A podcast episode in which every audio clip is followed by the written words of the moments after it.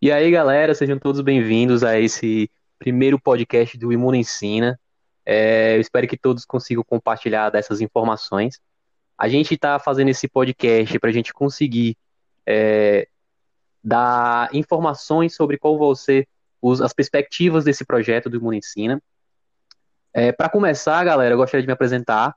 Eu me chamo Lucas Oliveira, sou estudante de graduação de biomedicina e eu faço parte do projeto Imuno Ensina há mais de um ano já. Oi, gente, tudo bom? Eu me chamo Letícia, é, eu sou integrante do projeto Imuno Ensino desde 2018 e eu, a gente, eu e o Lucas, né, a gente convidou para o primeiro podcast do Imuno Ensino uma pessoa muito importante para o projeto, o professor Dr. Edson Holanda de Teixeira. Oi, professor Edson. Olá, tudo, tudo bem, Letícia? Tudo bom, Lucas? Tudo bem. Bom, professor Edson, ele é o coordenador do projeto Imuno Ensina, além de ter é, um currículo um currículo muito vasto né, dentro da área da saúde. O professor, ele é formado em odontologia, além de atualmente né, ser professor tanto da graduação quanto da pós-graduação. É, professor, a gente vai conversar um pouquinho sobre como o projeto Imuno Ensina, né, ele se iniciou, como é, é, como é que o senhor inspiração de criar o projeto? Muito bom, parabéns pela iniciativa do podcast, eu acho que vai ser mais uma ferramenta de divulgação importante do Imuno Ensina. E uh, já entrando na pergunta de vocês, uh, na verdade, uh, durante a minha trajetória acadêmica, eu me dediquei muito à pesquisa. Né? Nós sabemos que as universidades elas são elas, elas estão sobre um, uma tríade né, que envolve o ensino, que, que todo mundo conhece, a pesquisa e a extensão. Então, na minha trajetória a, a, acadêmica, eu foquei muito na pesquisa e no ensino, e a extensão era um item que faltava para completar esse, esse tripé acadêmico, como a gente chama. Então, uh, nós, eu comecei a pensar numa possibilidade de, de, de levar para a comunidade, de alguma forma, uh, algo que se fizesse dentro da universidade. E uh, há alguns anos atrás existia um projeto da Seara da Ciência que apresentavam em forma de teatro uma peça em que ele ensinava como é que funcionava o corpo humano, como é que funcionava a, a, a fisiologia de alguns órgãos, e o nome dessa peça era Bioquímica em Cena. E, é, isso ficou na minha, na minha, na minha cabeça para quem sabe um dia fazer algo parecido é, na imunologia, visto que a imunologia é uma disciplina que para muitos é muito complicado de entender, e, e, na verdade, a imunologia ela está no nosso dia a dia, né? Agora, com a pandemia do Covid-19, cada vez mais, acho que todos os dias a gente vê a, a importância da imunologia, né? E aí, a, a, a partir de, de uma componente que vocês conhecem bem, que é a Ariane, nós uh, pensamos um projeto, já pensando em Ariane ser a primeira bolsista. Isso envolveu também uh, estudantes de pós-graduação do IBS, do Laboratório Integrado de Biomoléculas, e a partir da apresentação do projeto e da aprovação, esse projeto só veio crescendo de lá para cá e hoje já conta aí com a quantidade boa de integrantes fazendo esse trabalho de levar para as escolas profissionalizantes uh, temas relacionados à imunologia que sejam que tenham uh, significado para a vida das pessoas. Bom, é, isso é, de fato é muito importante, né? Tendo em vista o, o momento que a gente está vivendo hoje em dia. É, o, o, a escolha, professor, do, de alunos de escola profissionalizante, especificamente, se deve a quê? Bom, na verdade, é, nós pensamos, existiam no Brasil outras uh, iniciativas uh, de sucesso também, fazendo esse papel da extensão envolvendo a imunologia. E uh, por conta disso, e por conta da, da, da, natureza dos temas que envolvem, por exemplo, vacinas, alergias, uh, uh, doenças que têm a via sexual por transmissão, uh, enfim, vários temas que, na verdade, deveriam ser trabalhados com uma determinada faixa etária específica. E a escola profissionalizante, elas são bem organizadas aqui no estado eh, do Ceará, e esse público seria bem associado à, à ideia inicial do projeto. E por isso nós acabamos por trabalhar com essas escolas e, e, e tem dado muito certo essa parceria é, e essa colaboração dos professores, dos diretores com o projeto Imuno Ensina. Professor Edson, é, deixa eu te perguntar, com relação à organização do grupo, o projeto Imuno Ensina, ele é composto apenas por um grupo de estudantes é, de um curso só ou é mais aberto, assim, multidisciplinar? É, na verdade, a, a, as disciplinas, como a gente conhece, é só uma forma da gente cercar o conteúdo para ficar mais fácil o entendimento. Mas uhum. nada em saúde é separado, né? A, a epidemiologia está junto com a bioquímica, está junto com a fisiologia, com a imunologia, com a semiologia, com a infectologia, todas essas coisas trabalham trabalham em conjunto. Então, nós fizemos do Imunicina um, um, grupo extremamente heterogêneo. Né? Nós temos estudantes de graduação de várias faculdades diferentes, de vários cursos diferentes, e também estudantes de níveis é, também diferentes, desde a graduação até o nível de pós-graduação, e é a partir desse caldo que a gente consegue é, trabalhar bem no Imunicina, é, aproveitando a expertise de cada um das mais variadas vertentes aí da, da graduação muito interessante, porque isso dá uma possibilidade de ver um problema por diferentes visões, né, de cada profissão. É, a gente tem, a gente tem é, observado isso, né, nos treinamentos, nós fazemos treinamentos internos, e, e a uhum. partir, até para alinhar o que vai ser trabalhado nas escolas, e, e existem os seminários de capacitação, e obviamente a gente percebe esse, essa natureza heterogênea do grupo, e isso, como você mesmo uh, menciona, é muito importante para o projeto. Falando em, em, nesse, nesse grupo né, de pessoas de diferentes áreas, no momento, esse, essas pessoas, né, esse grupo, eles estão trabalhando em, algum, em alguma atividade, algum projeto novo? É, na verdade, a pandemia mudou a vida da gente, né? Nós estamos completando é, essa semana que passou um ano de pandemia aqui no estado do Ceará, e obviamente todos esses projetos que tinham uma vertente presencial, né, os estudantes iam até a escola, eles tiveram que sofrer alterações para o modo virtual. Então a gente tem trabalhado nessa perspectiva também do modo virtual e uh, abrindo o leque para outras coisas, como melhorar cada vez mais o Instagram do projeto, fazer como nós estamos inaugurando aqui uh, o podcast, para que as pessoas possam também ter acesso uh, a qualquer momento sobre temas e informações relacionados à imunologia, enfim, diversificando as possibilidades de chegar até o nosso público com informação de qualidade, que é uma coisa que se demanda muito hoje no Brasil e no mundo. Aproveitando né, a deixa que o senhor falou sobre informação, que é uma coisa que, que de fato, a gente vê que que mesmo que a gente tenha mais acesso à informação, né, atualmente, por exemplo, pela internet, pelas fontes de pesquisa, ainda é, com isso, né, apesar do benefício, também traz alguns malefícios, como fake news, por exemplo, que está sendo cada vez mais divulgado, principalmente na, na internet, né? As pessoas vão compartilhando algumas informações sem checar a veracidade delas. É, o que, é que o senhor consegue fazer tanto dentro do projeto Imunicina como em outros projetos, já que o senhor falou que tem uma é muito ligado também à pesquisa, né?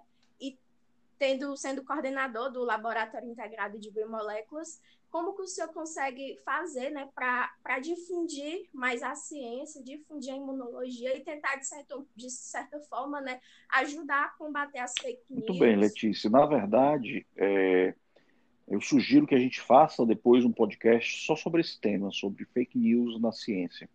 Porque, na verdade, Sim. a informação ruim, é, no caso é, da pandemia, por exemplo, ela pode não ser só uma informação ruim, ela pode significar a vida das pessoas. Então, nós estamos falando de uma coisa extremamente séria uh, que é a, a divulgação de informações falsas que podem fazer com que as pessoas tomem um medicamento que não serve, fazer com que as pessoas não acreditem nas vacinas, por exemplo, apesar de todas as milhares de evidências demonstrando a segurança e a eficácia das vacinas. Então, esse é um, é um, um podcast, talvez, que a gente tem que fazer é, é, especificamente sobre, sobre esse tema. A gente tem trabalhado no Imunicina e tem trabalhado também no Instagram do Libs, é, fazendo uma, um serviço de, de, prestação de serviço também a, ao público, tirando dúvidas sobre testes diagnósticos, sobre as vacinas, fazendo lives com especialistas.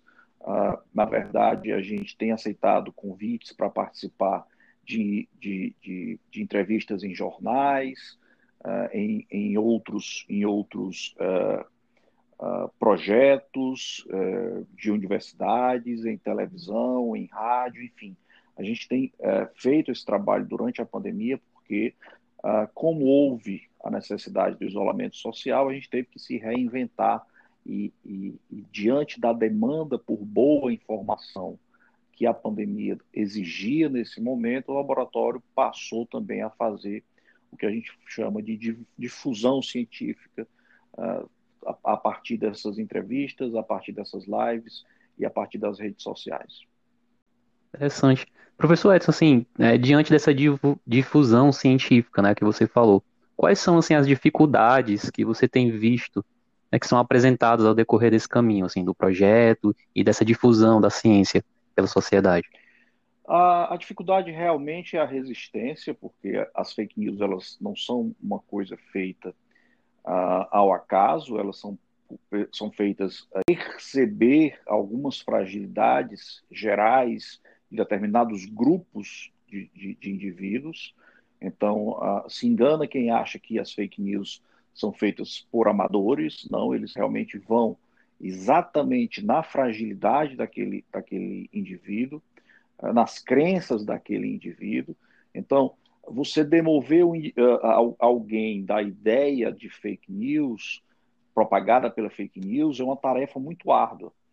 Agora, o lado bom disso é que as evidências científicas se acumulam tão uh, espontaneamente com relação, por exemplo, à Covid-19, que uh, eu ra raramente tenho uh, no, no, nas redes sociais tido problema com haters ou negacionistas, etc.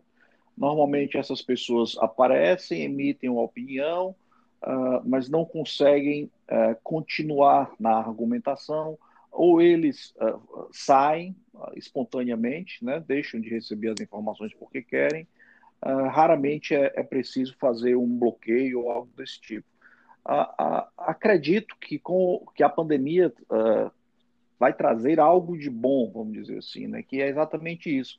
As evidências científicas elas são tão cada vez se acumulam com tanto volume que a pandemia vai fatalmente fazer com que esses grupos de negação da ciência se tornem bem minúsculos após a pandemia, porque a gente já percebe em alguns países já o uso das vacinas, o uso dos métodos de isolamento funcionando e muito bem. Pronto. É, acho, acho extremamente importante né, o senhor ressaltar isso, questão da importância das vacinas, do, do distanciamento social, né? E de sempre ter, tomar sempre todos os cuidados possíveis, né? É, é importante a gente frisar aqui também a importância do uso da máscara, de sempre higienizar as mãos, usar álcool em gel e se precaver, né? Porque a gente é, consegue ver cada vez mais o, o número de, de casos aumentando e acaba ocorrendo de certo modo, um, um colapso né, na saúde, no sistema de saúde. Agora, trazendo um pouquinho mais os estudantes que a gente faz as, as atividades. O senhor acredita que o, o ensino da imunologia para esses estudantes, eles deviam ser mais difundido, que ter, teriam, que seria assim, que seria importante para eles que eles estuda, estudassem tanto é, na grade do ensino médio, né, dentro da área da biologia, estudasse a, estudasse a imunologia com um enfoque é, Isso maior? é uma discussão é, muito grande, porque uh, apesar da gente ter um, uma estrutura curricular é, muito densa, né? ou seja, nós temos um conteúdo de volume muito grande, nós, uh, nós que eu digo Brasil, uh, não conseguimos ainda ter dentro dessa estrutura uh, disciplinas de, mais relacionadas à cidadania. Né? A gente deveria ter mais uh, antropologia, sociologia, a gente deveria ter mais cidadania, a gente deveria ter mais uh, noções de autocuidado, enfim, essas coisas que deveriam estar presentes, né, obviamente, em cada fase da vida, isso tem que ser abordado de uma maneira diferente, mas uh, acho que esses conteúdos eles deveriam ser tratados não simplesmente na biologia, mas eles deveriam ser tratados de uma forma é, de uma forma mais geral, né, dentro dessas disciplinas que, que, que eu falei anteriormente.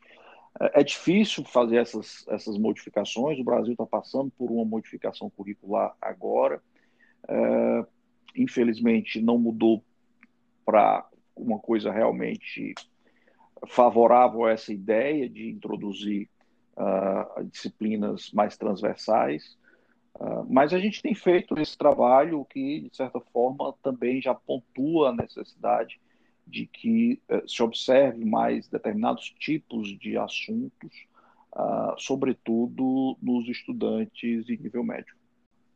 Eu acho, né, professor, que no caso o próprio país ele está sofrendo uma mudança além né, da, da estrutura curricular dos alunos, uma mudança social. Né? As pessoas elas estão tendo mais é, interesse de entender o que, que a ciência fala a respeito de determinado assunto, né, para justamente tentar se blindar contra essas fake news. Né? Eu queria perguntar para você, professor, qual o impacto você acha que o imunicina, né, esse estudo da imunologia tem e terá futuramente né, sobre a sociedade, sobre a vida desses estudantes? Se isso ajuda e contribui o estudante a crescer é, criticamente sobre a ciência. Sim, eu acho. A gente tem que saber mais ou menos o nosso tamanho, né? Nós, nós somos um projeto pequeno ainda. A gente trabalha com uma fração uhum. dos estudantes uh, das escolas profissionalizantes.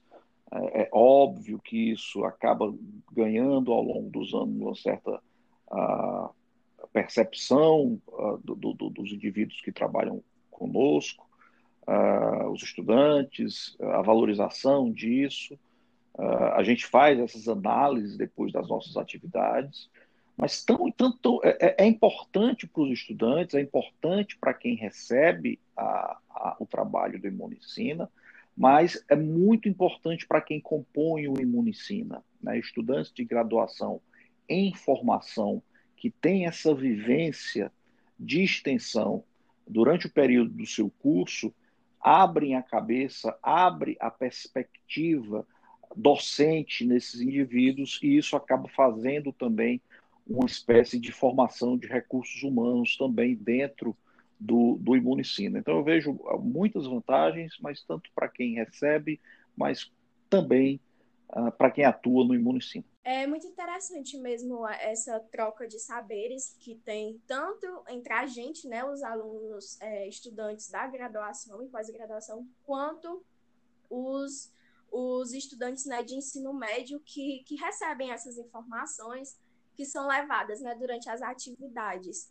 É, mas, professor, dentro, dentro do projeto, os alunos, né, eles estão desenvolvendo alguma atividade que, que vai ocorrer é, nós, nós, o, o Imunicina, para falar um pouco do passado antes do futuro, ele já trabalhava na parte presencial é, no simpósio cearense de imunologia, que iria para a sua terceira edição, mas a pandemia está tá adiando. Né? Então a gente tem um, um simpósio cearense de imunologia, e uh, esse simpósio normalmente ocorre próximo ao Dia Mundial da, da Imunologia, e uh, o Imunicina sempre teve um papel importante na, no auxílio na, na, na, na, preparação desse evento.